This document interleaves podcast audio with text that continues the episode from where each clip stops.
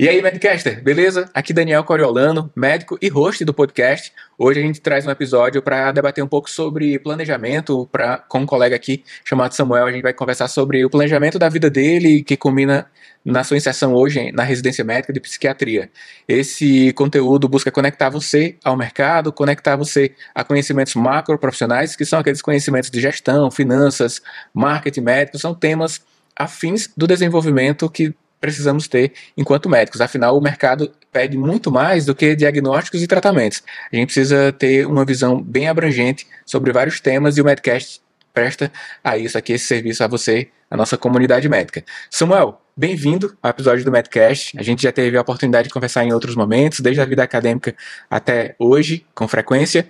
E eu quero entender um pouco mais sobre sua trajetória até aqui. Você sempre foi um planejador, como que a imprevisibilidade, que é própria da vida, se inseriu e modificou a sua vida ao longo do caminho.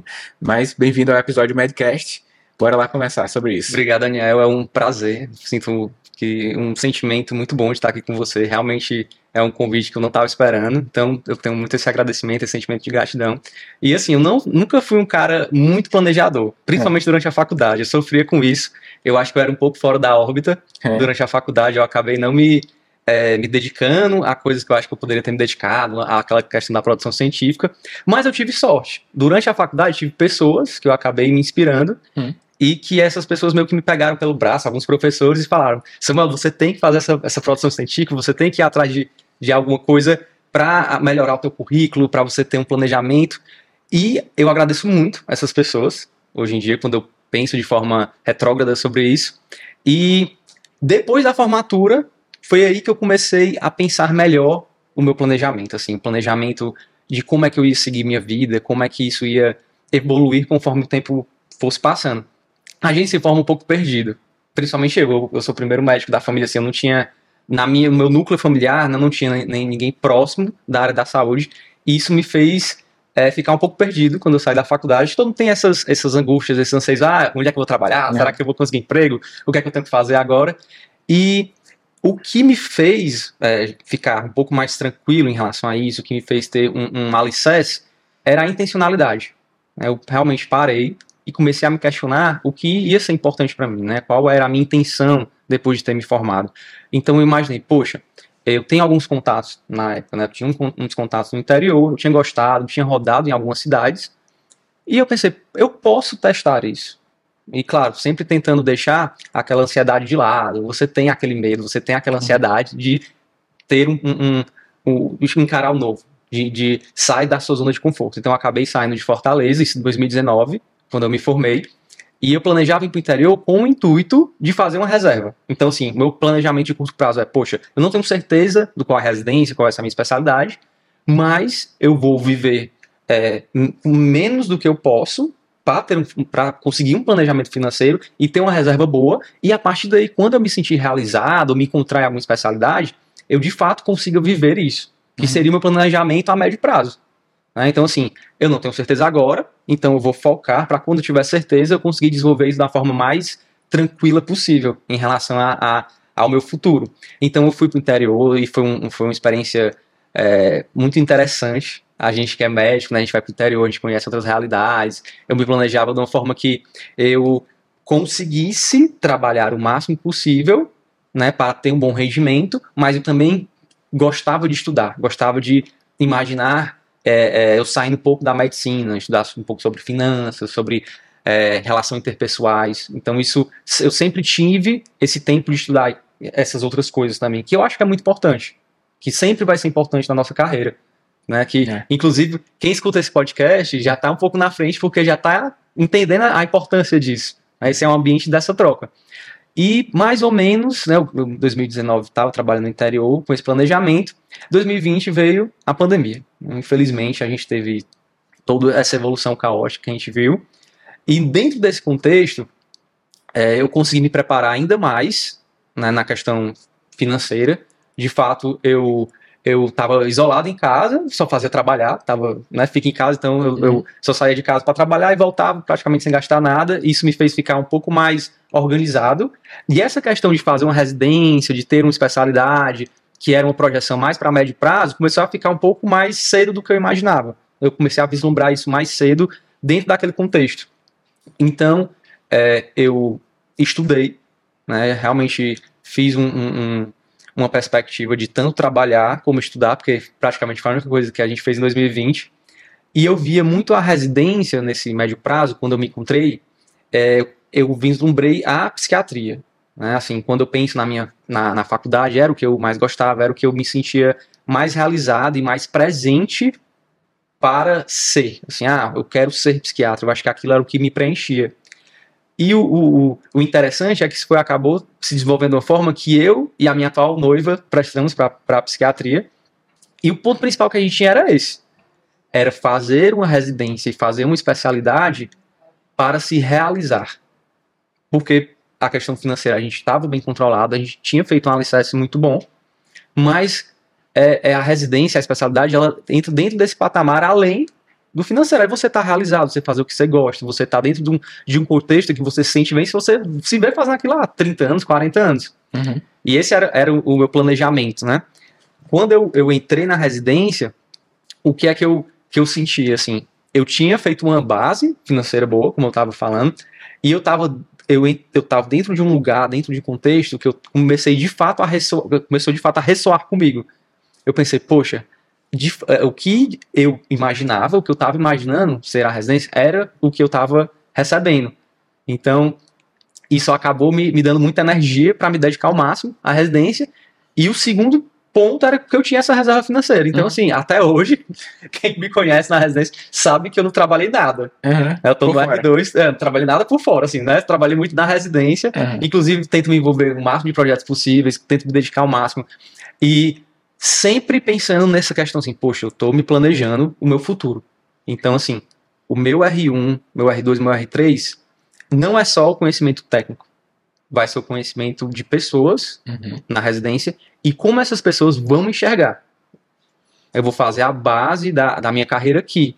Então, esse é um pensamento muito forte, de me dedicar ao máximo, porque dentro desse ecossistema do, da minha especialidade, que é a psiquiatria, lá no hospital de referência que eu faço, que é o Hospital Mental, né, que é aqui fica em Messejana, existem muitos psiquiatras, né, existe um serviço mais importante, entre aspas, né, mais bem estabelecido da psiquiatria aqui no Ceará, e isso é uma ponte para mim, uhum. para eu sair da residência e já estar é, vamos dizer assim, de alguma forma, o meu nome relacionado a alguma coisa boa. Então, muitas vezes, nesse planejamento a longo prazo, que eu me imagino, eu estou construindo isso hoje. Com esse planejamento que era um pouco mais distante que eu estava imaginando, que mais pela pandemia acabou sendo um pouco é, é, mais cedo do que eu imaginava, mas isso é, é, é vem me trazendo bons frutos. Né? primeiro, a realização pessoal de estar na residência, é algo que de fato eu venho sentindo, eu tenho conseguido me dedicar e eu tenho sentido que eu consigo entregar ao serviço o que eu me proponho. Uhum. Não é só receber do serviço, não é simplesmente, ah, eu estou aqui fazendo a residência, eu tenho que sair daqui aprendendo e é isso. Não, eu também quero entregar ao serviço, quero deixar de alguma forma a minha marca dentro lá do hospital uhum. mental. E dois aspectos importantes citados é a interseção entre planejamento e intencionalidade, né? Então a gente pode enxergar o, o, planejamento como algo mesmo que no curto prazo, mas algo a ser feito. E a intencionalidade é a execução em si. A execução aguda é o que está acontecendo nesse momento. Eu estou aqui dentro desse serviço de residência médica, fortalecendo a minha entrega para a sociedade através de cada paciente que eu atendo, mas também fortalecendo meus relacionamentos com os pares, com os colegas médicos, que isso no longo prazo é um ativo social importante que está sendo construído. A intenção como algo mais agudo e um planejamento como algo a ser feito, mas ainda com margem a que novas perspectivas de visões de mundo aconteçam, né? Que são as oportunidades que aparecem que você não estava planejando. Vai que daqui a um tempo surge uma oportunidade de uma interação com você e um preceptor, isso é muito frequente de acontecer, né? Antes imaginava-se que uma graduação médica em uma cidade a, faria com que a população tivesse mais oportunidades de terem médicos, né? Fix. Só que o que fixa o médico no local é, são programas de residência, quando você aumenta o vínculo tanto com as pessoas quanto para o serviço e com os, os mestres, os nossos mestres, nossos preceptores. Então, ter esse bom relacionamento na residência médica é algo importante para com visão de médio e longo prazo para o desenvolvimento da vida e de carreira médica. E ok que você aprimorou as suas possibilidades de planejamento, ainda a pandemia talvez catalisou isso, catalisou isso, né? Talvez não, você informou que catalisou isso. E como você vê agora as perspectivas dentro da sua área de atuação, que será também amplificada para outros serviços quando você terminar a residência médica, a psiquiatria. Como você vê a psiquiatria hoje? Muitos é, pessoas, muitos colegas generalistas eles perguntam qual a melhor especialidade e é com frequência é indicado que a psiquiatria é uma especialidade de alta demanda social. Mas você que está inserido agora nessa discussão, você enxerga mesmo que a psiquiatria tem essa demanda e é uma boa opção, observando pela ótica de carreira? É, sim, vamos começar. Por que, que a psiquiatria é a melhor residência? É. eu, sou, assim, eu tenho esse viés, né? E você já está afirmando isso, é, é, eu acho que a psiquiatria é a melhor, assim, tá. não tem pra onde correr. Beleza. Então... é, assim, existe o, o psiquiatra para atuar, é. ele não precisa de muita coisa. Claro, muitas, muitas especialidades não precisam, mas o psiquiatra, ele tem aquele poder da fala, de receber o paciente, de estar numa sala, você, o paciente, olhar no olho, ter essa troca, e com isso você já consegue resolver uma boa parte dos problemas da psiquiatria. Então, essa, essa interação, que muitas vezes a gente sabe que na psiquiatria a consulta demora um pouco mais tempo, essa conexão que você tem com o paciente, a forma como ele evolui, além de você atender, existe também aquele feedback positivo do paciente, é, é, você acabar mudando a vida do paciente.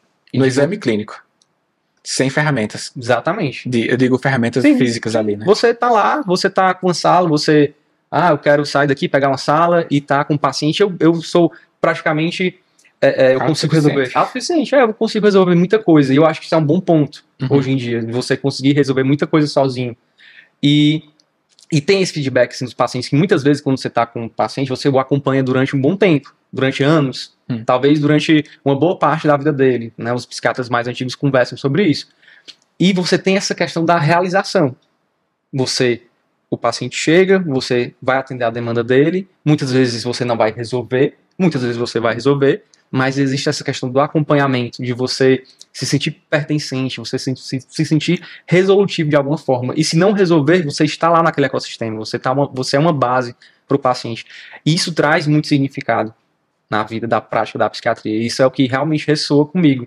Eu vejo que, assim, comparando com algumas outras especialidades, é uma coisa mais dinâmica, é uma coisa mais objetiva e que talvez no final do dia vai ter um perfil de pessoa que prefira isso, mas para mim, e eu acho que para a maioria das pessoas, quando a gente imagina uma longa carreira, essa questão do pertencimento, de você se conectar mais, talvez seja algo positivo, assim, seja algo que de fato traga um, um como, tava, como eu havia falado já, assim, um significado a mais. Uhum. E não só, ah, eu tô lá para fazer um procedimento, tô lá para é, é, ver como é que tá tal parte do corpo. Não, eu tô lá para ver a pessoa, eu tenho que saber a história dela. Eu vi a, o primeiro filho, a primeira filha, eu vi, eu, eu participei de todo esse processo.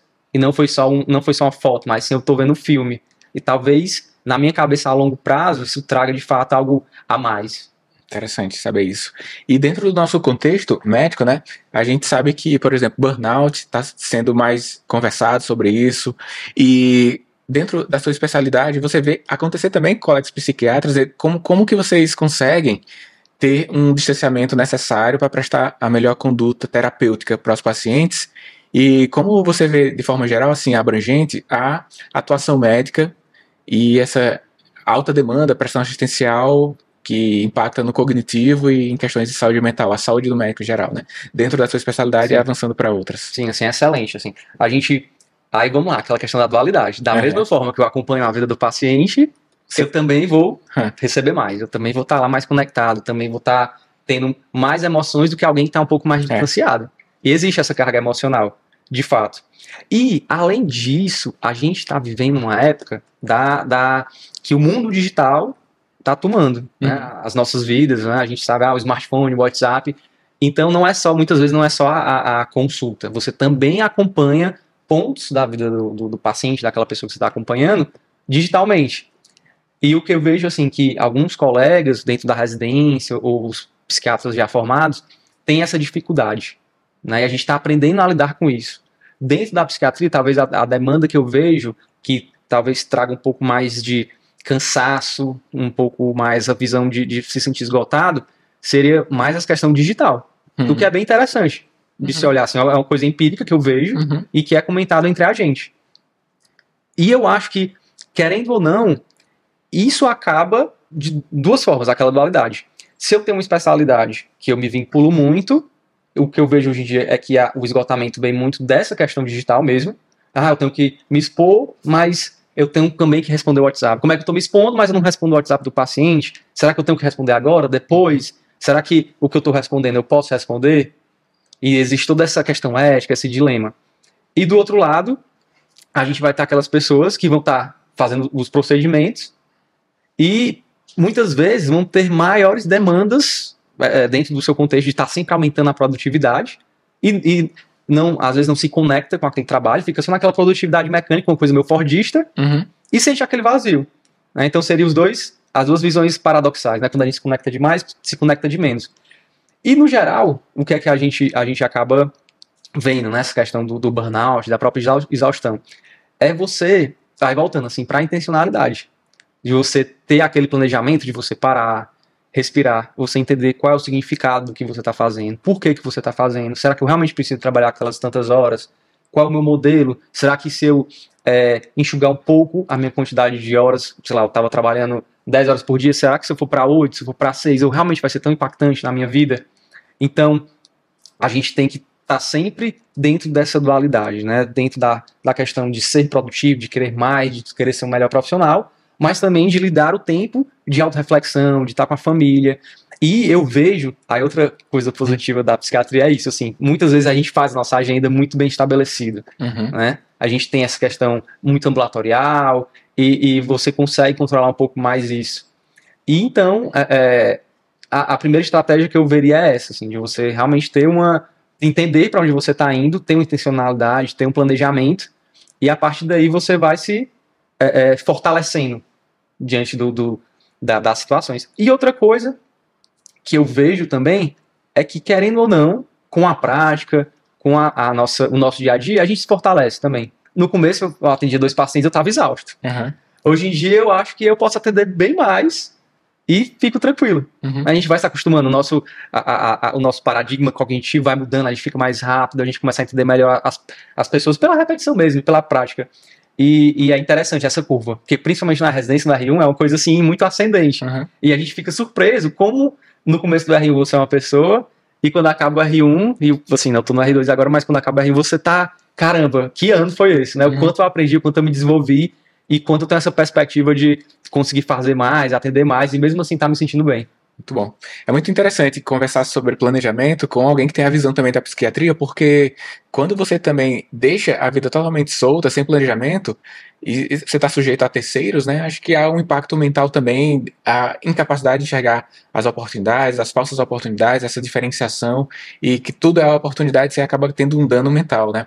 Você tem que fazer exposição na rede social, tem que responder todos os pacientes, tem que abrir consultório, não tem que abrir muita coisa. Acho que saúde mental é importante conversar com um residente de psiquiatria sobre planejamento, é importante. Acho que você trouxe alguns insights legais aqui pra gente. Eu agradeço a você ter trazido isso. Desejo sucesso na sua carreira enquanto psiquiatra e que o planejamento seja algo que sempre leve benefício para você, já como trouxe até esse momento da vida, né? Mas ainda com a mente aberta para algumas perspectivas que você não tem agora a oportunidade de ver, né? Com o amadurecimento das nossas vidas, a gente vai enxergando coisas que em outros momentos eram impossíveis de serem enxergadas. Mas valeu por estar aqui no Medcast, Samuel. Deixar alguma mensagem final aí para os ouvintes. Eu que agradeço, né? Assim, realmente é uma honra estar aqui no Medcast. E a mensagem que eu queria deixar é exatamente, de novo, voltar para o presente, voltar para a intenção, assim, reflitam sobre a vida de vocês. Eu acho que é algo fundamental você entender o porquê, o significado dos seus atos. Tem aquela escola filosófica, o estoicismo, eles falam muito sobre isso. Assim, você pode resumir como presencialismo, de você ter atos que de fato existem uma intenção, que existe uma finalidade na sua vida, e você focar neles. E muito do que a gente é assediado hoje, né, muita informação, a gente acaba sempre querendo sair dessa linha, dessa intencionalidade. Porque fora da estrada a gente vai ter muitas oportunidades. Uhum. Mas hoje em dia é tanta informação que a gente tem que focar no nosso objetivo, para onde a gente está indo, tirar significado disso, e você vai estar tá mais bem preparado mentalmente, mais bem preparado no seu trabalho, fisicamente, todos esses contextos vai, vão começar a se integrar Então a minha mensagem é essa. Beleza. Já que Samuel citou sobre estoicismo, né, eu convido a que você acesse o episódio que eu fiz sobre esse tópico com Alan Denizar. Ele é médico, está escrevendo um livro que também vai abordar esse tema. E ele vai estar. Tá, o link para esse episódio está na área de descrição aqui. Também acho que um tema que se conecta com isso que você citou é mindfulness. Nós temos uma masterclass dentro da plataforma, então os assinantes eu convido a acesse a masterclass sobre mindfulness está dentro do Médica Black, proximomédica.com. Para quem não é membro da comunidade, é só acessar. Tudo também bem descrito na área de descrição desse episódio. A gente fica por aqui no Medcast. Até o próximo. Compartilhe esse conteúdo com a sua rede de contatos. A gente se encontra. Até mais.